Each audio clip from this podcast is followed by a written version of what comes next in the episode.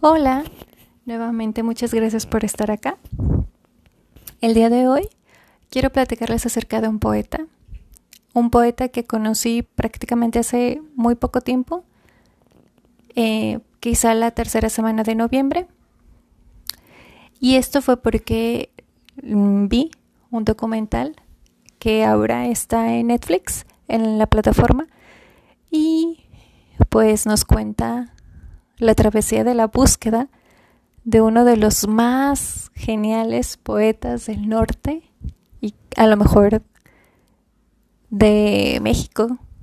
Tengo que, que seguir leyendo sus poemas y pensarle muy, muy, muy bien porque realmente me impactó, me impactó su forma de, de escribir, lo que escribió y todas esas emociones que sentí cuando empecé a leer algunos poemas y los poemas que de repente se plasmaban dentro de la pantalla del documental Vaquero del Mediodía, realizado por Diego Enrique Osorno, que bueno, una pequeña semblanza de, Diego es un director, pero también es un escritor y también es periodista, tiene algunas columnas dentro de ciertos periódicos. Ahora este, bueno, lo he visto en Milenio, comentan también en algunas biografías que trabajó en el diario ABC, acá en Monterrey. Es regimontano, estudió letras, quiso ser poeta como muchos escritores y escritoras y finalmente se decidió escribir crónica por algunos, eh, eh, digamos, algunos, este, esa fue la palabra, consejos tuvo como mucha cercanía, bueno, no mucha cercanía, pero sí tuvo como charlas con Julio Schneider, que creo que se pronuncia así, si no ahorita corrijo. Este, sí le platicó que, que siguiera, que hablara, porque también escribe sobre política, ha hecho investigaciones en el municipio de San Pedro Garza García, es el más caro de Monterrey, bueno, de Nuevo León más bien, este, pues allá vive mucha gente muy acomodada.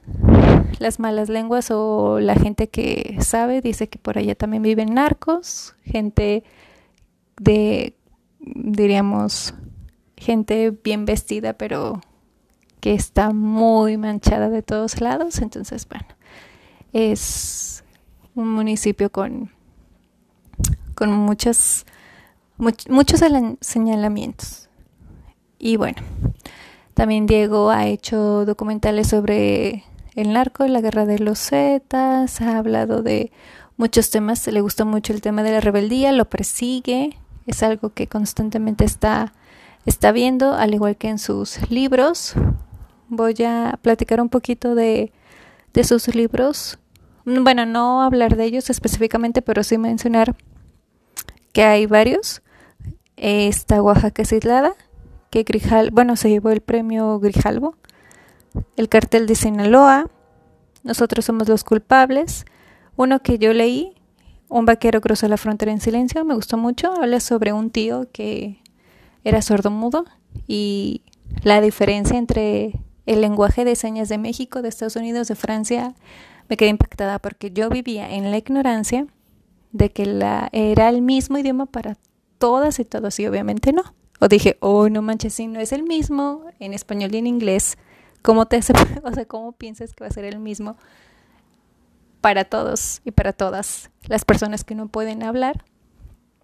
Pues bueno, hay una que no pueden hablar ni escuchar, pues ahí está. Gracias a ese libro lo, lo supe. Eh, también está un poema mexicano, La guerra de los Zetas contra Estados Unidos y Slim, biografía política del mexicano más rico del mundo. Estos son sus libros. Y en los films o en los documentales que tiene está este 1994, que es uno de los más nuevos. Dios nunca muere. Los cuadros negros, El poder de la silla, Entrevista con un Z, este es un cortometraje, y El alcalde, que es uno de los anteriores. En fin. Este, bueno, y también, como ya saben, pues está su su investigación, su documental de, del poema del que estamos hablando, Bequerio del Mediodía. Y bien, ahora sí como para entrar de lleno al documental y para que sepan quién fue este poeta, ahora sí, nos vamos con Samuel Noyola.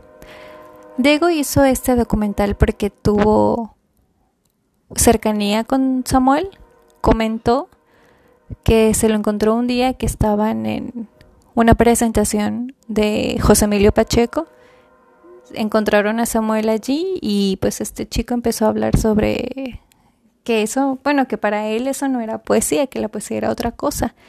Y se fue, se los acompañó, se fueron a un bar, hablaron, platicaron de su pues de sus cosas, de sus intereses, leyeron poesía de Samuel allí. En ese momento Diego quería ser un poeta y cuando leyó a Samuel dijo, no, yo soy, no, yo soy Popo, literal. Bueno, no, no es Popo porque realmente es, una, es un gran escritor. Pero pues él se sentía así, ¿no? De que, ay, no manches, o sea, me siento súper mal, o sea, soy una basura, soy nada comparado con este hombre, no soy poeta, me tengo que salir de este mundo, ¿no? Y salió. Obviamente no salió por completo. Sigue leyendo poesía, pero se dio cuenta que no era un gran poeta o que más bien no era un poeta. Él así, con sus palabras lo comentó. se quedó pensando algunos días qué, era lo que iba a hacer, entonces se fue por el camino del periodismo y pues bueno, le, le está yendo muy bien.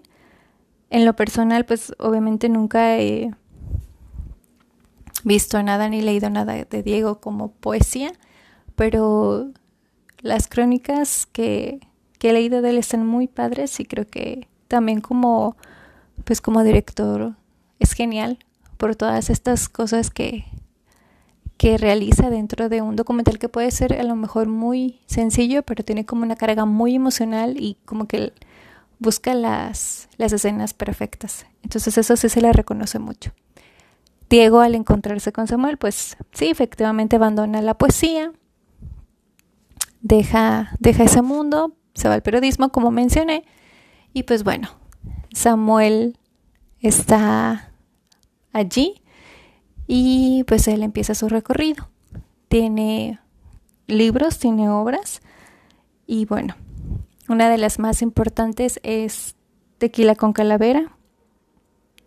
Samuel fue una persona libre, podríamos decirlo así. Tenía mucha libertad, creía mucho en él y también era muy honesto cuando se le acercaba alguna amiga, algún amigo, le daba sus poemas y dice, no, tú no eres un poeta. Entonces, este, a veces es un poco doloroso que la gente nos diga la verdad, pero también está padre esto porque, pues si no eres bueno, sé que puedes perder amistades, pero si no eres bueno ahí o sigues trabajando, pues te vas a hacer otra cosa. Y bueno, como Samuel era una persona como muy, aparte de directa, sentía las cosas, entonces creo que esa emotividad lo llevó a, hacer lo que fue. Ciertas situaciones en su vida familiar lo, lo abordaron. Muchas personas piensan que estaba o tiene alguna enfermedad. Vivió mucho tiempo en la calle y es fecha que nadie lo ha visto. Tiene como 10 años desaparecido y fue un...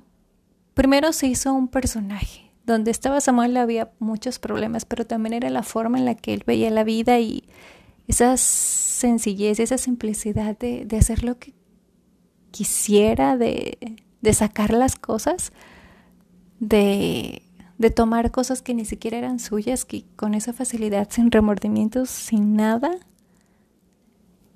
se metió en muchos problemas. El ser tan honesto también afectó muchas relaciones relaciones sobre todo para editar. Pero hubo alguien que creyó demasiado en él y fue Octavio Paz. Entonces, eh, él estuvo en digamos, el de la mano con Octavio trabajando en letras libres, él era parte del equipo. De allí también, dentro de letras libres, él publicó algunos poemas y era muy cercano a, Octavio. Era como, bueno, la gente comenta, la verdad no sé por qué, pues yo no estuve en, en su círculo, pero la gente comenta que pues era como una relación entre padre e hijo. Al morir Octavio, una parte de, Samuel también empieza como a marchitarse y empiezan ciertas situaciones. Viene el vagabundismo, podremos decirle, viene esta situación de que no me importa nada y donde caiga, pasó la noche, donde voy, no pasa nada porque así quiero vivir mi vida. Este, no quiero como contarles mucho sobre el documental por si les interesa ir a verlo.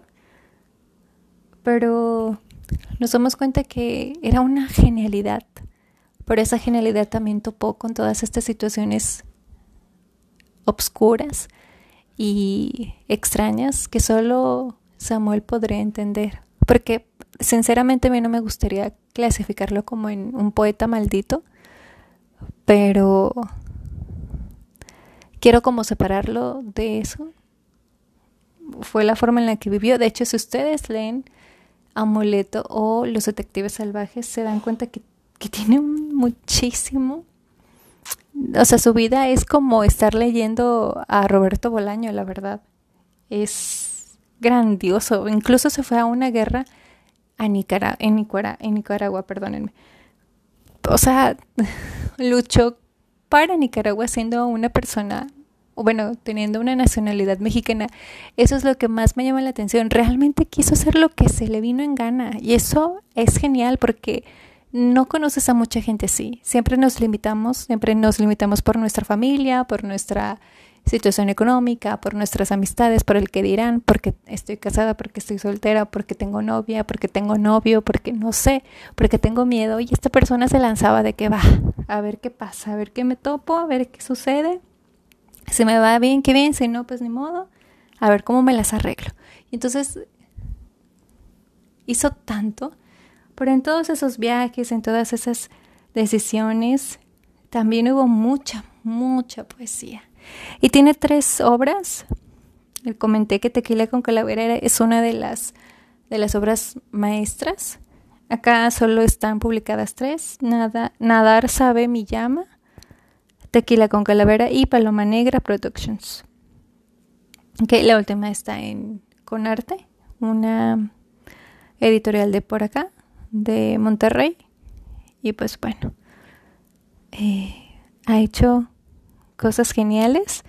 Y al momento de estarles hablando sobre Roberto Bolaño, que se me hace que es como si Roberto Bolaño haya escrito la vida de Noyola hasta cierto punto, o como si estuvieras leyendo Roberto a Roberto Bolaño al ver el documental de Samuel. Mario Santiago Papasquiaro, que fue una persona muy cercana y amigo de Roberto Bolaño, que estuvo dentro del movimiento de los este de dentro del libro y pues fue muy muy muy cercano. Él fue quien bautizó a Samuel Loyola como vaquero del mediodía, porque cuando se conocieron él estaba vestido como como un vaquero. Entonces traía sus sombreros, sus botas, esas camisas de cuadro y eso fue lo que lo que se le quedó a Mario. Entonces, eso también se me hace muy genial que alguien cercano a Roberto Bolaño, alguien que aparece también dentro de los libros de Roberto Bolaño, le haya dado un apodo de tan gran magnitud a Samuel que como que todo se va relacionando. La verdad es que, no sé, estoy súper, súper eh, impactada por todas estas... Eh, no, no quiero decir de no quiero decir que, que son cosas que se parecen o que se van eh, pueden ser consecuentes o que tengan mucha coincidencia pero creo que también es genial que todas estas situaciones pasen. No quiero decir que, que qué padre lo que le pasó a Samuel. Samuel pues vive literal en la calle. pero es que es, es una situación como muy mágica, no sé cómo, cómo poder explicarlo. Mágica no de que todo sea súper genial y bonito y rosa, no, sino que es una una cosa como muy misteriosa. Incluso la vida de Samuel pareciera que es un, un, libro, un escrito, una persona rebelde, una persona que se mete en problemas, una persona que no puedes clasificar y no puedes etiquetar.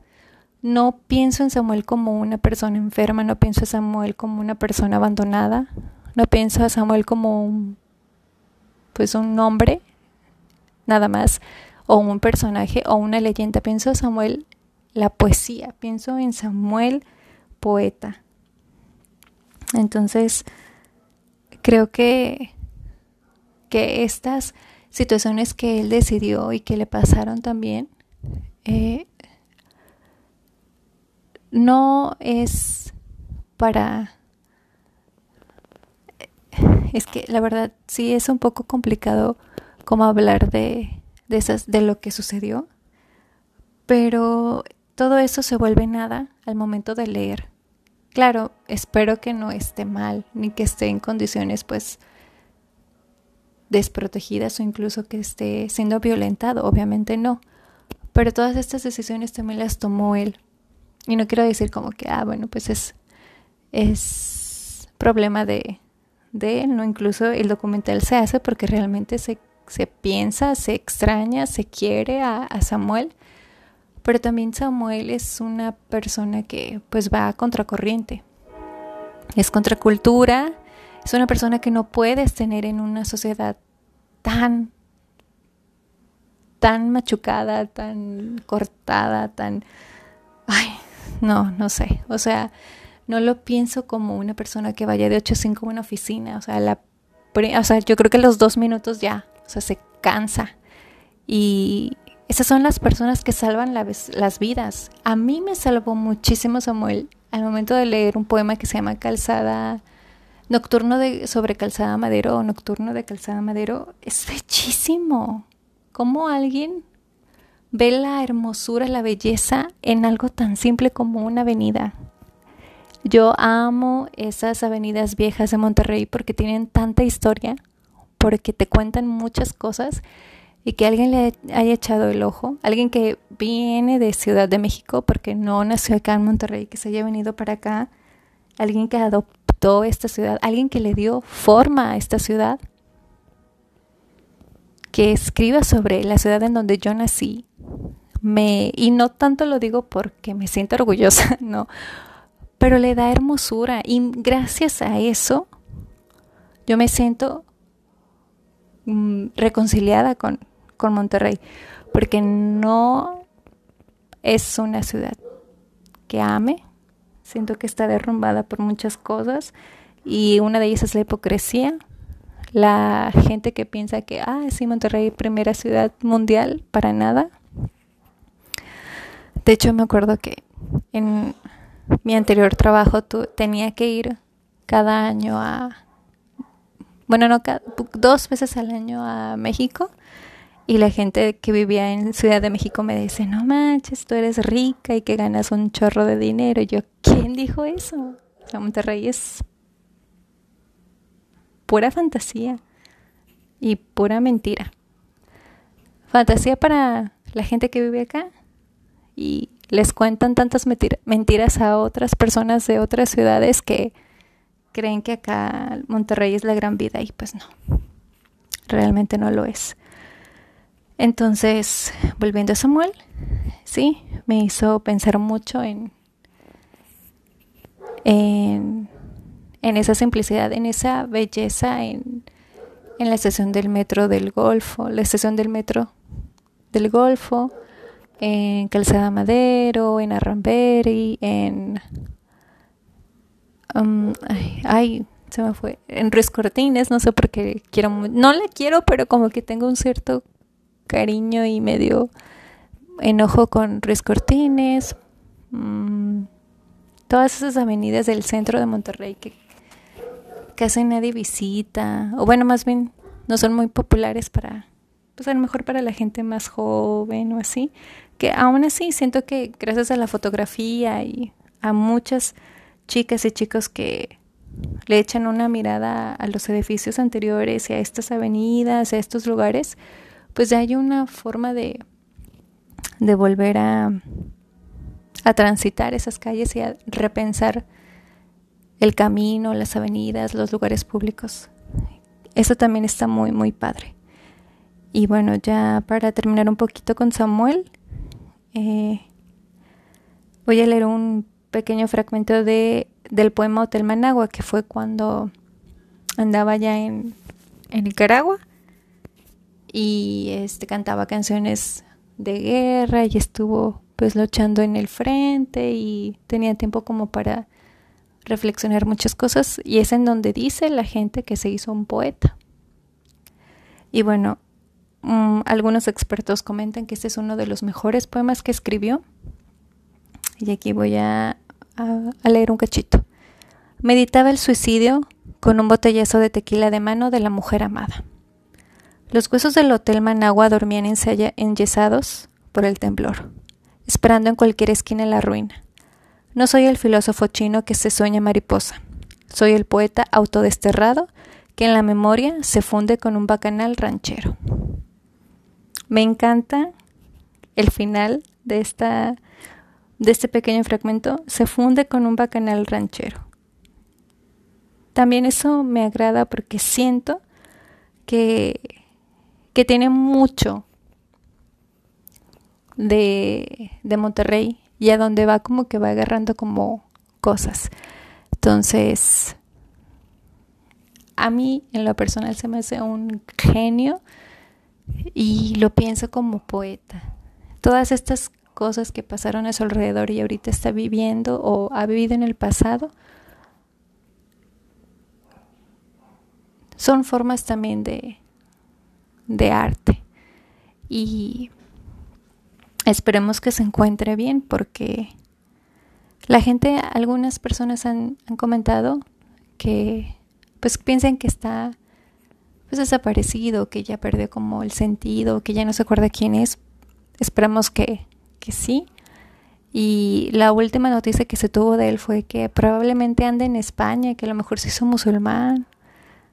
Este, quién sabe. Todo puede pasar. Digo, si se fue hasta Nicaragua, todo puede pasar. Pero ya dándole un poquito más de forma a esto, tratemos de buscar poesía Ahorita probablemente no encontremos publicada porque hay un aquí como chisme, más bien no como chisme, es una forma de es una forma de saber que a veces la gente es muy mala onda.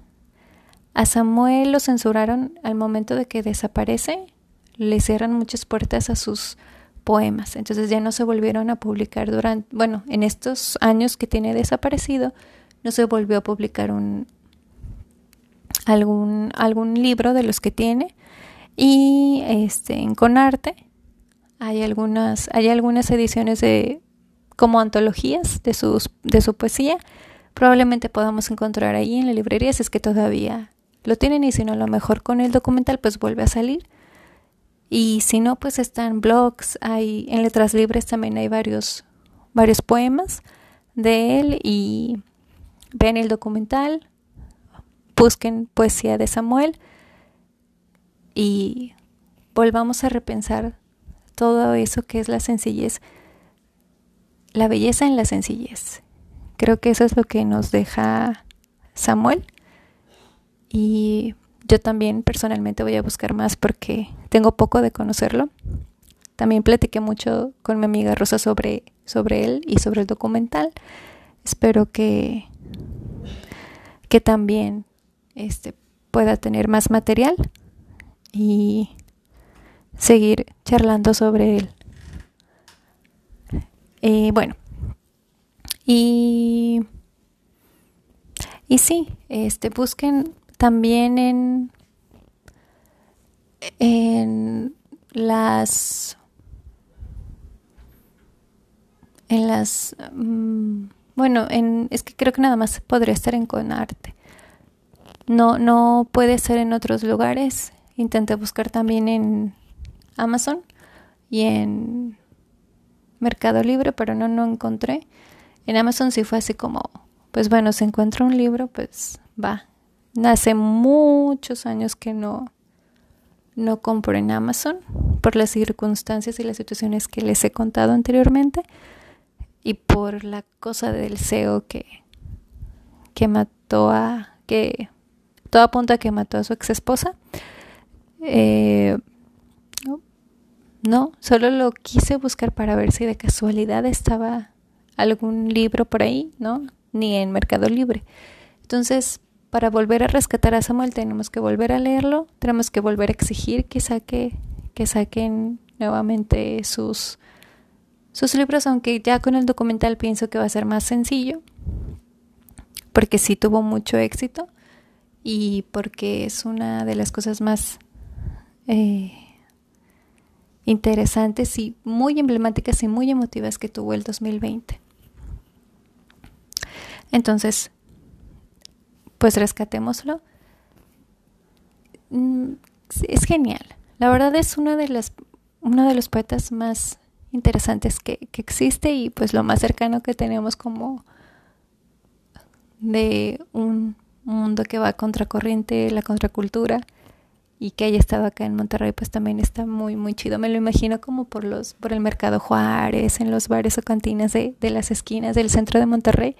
Creo que eso es genial porque también me hace una imagen de de todo lo que puedes de todo lo que puedes escribir en lugares como muy que ves todos los días y que mucha gente en algún momento piensas, ay, ¿qué estará pasando adentro? ¿no? Y te imaginas cosas e historias y que sea poesía es mucho más genial. Entonces, busquémoslo, veamos si nos agrada, tratemos de, de luchar para que vuelvan a editarlo, que muy probable sea, que muy probable, probable, perdón, es que sí. Y sigamos buscando a este gran, gran, gran poeta y leamos, leámoslo, veamos, a ver qué tal. Y Samuel también nos va a llevar a otro, a otra poesía, estoy, estoy segura. Pues bueno, quería platicar de él por el impacto que, que tuvo en mí y porque de verdad me gustó mucho lo que leí sobre su poesía. Y pues tuvo una vida muy, muy interesante y la va a seguir teniendo. No creo que esté muerto y pues espero que esté sumamente bien y que recuerde todo lo que lo que ha hecho. Sí. Bien, como quiera, estamos charlando. La siguiente semana hablaremos de, ahora sí, de un libro en particular. Y bueno, estamos platicando como quiera, charlando. Gracias por acompañarme acá. Cuídense mucho y busquen a Samuel, léanlo y después si se puede lo comentamos ya al momento de vernos las caras. Muchas gracias.